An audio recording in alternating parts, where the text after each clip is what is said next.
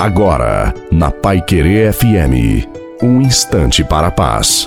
Desejo uma noite muito abençoada, maravilhosa, a você e a sua família também. Coloque a água para o Padre abençoar.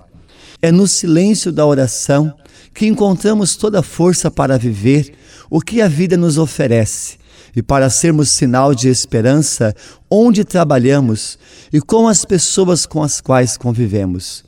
Jesus ensina-nos a viver o silêncio da oração em todos os momentos da nossa vida. Tire os olhos de você mesmo, dos seus problemas e se volta para Deus para orar, silenciar e louvá-lo.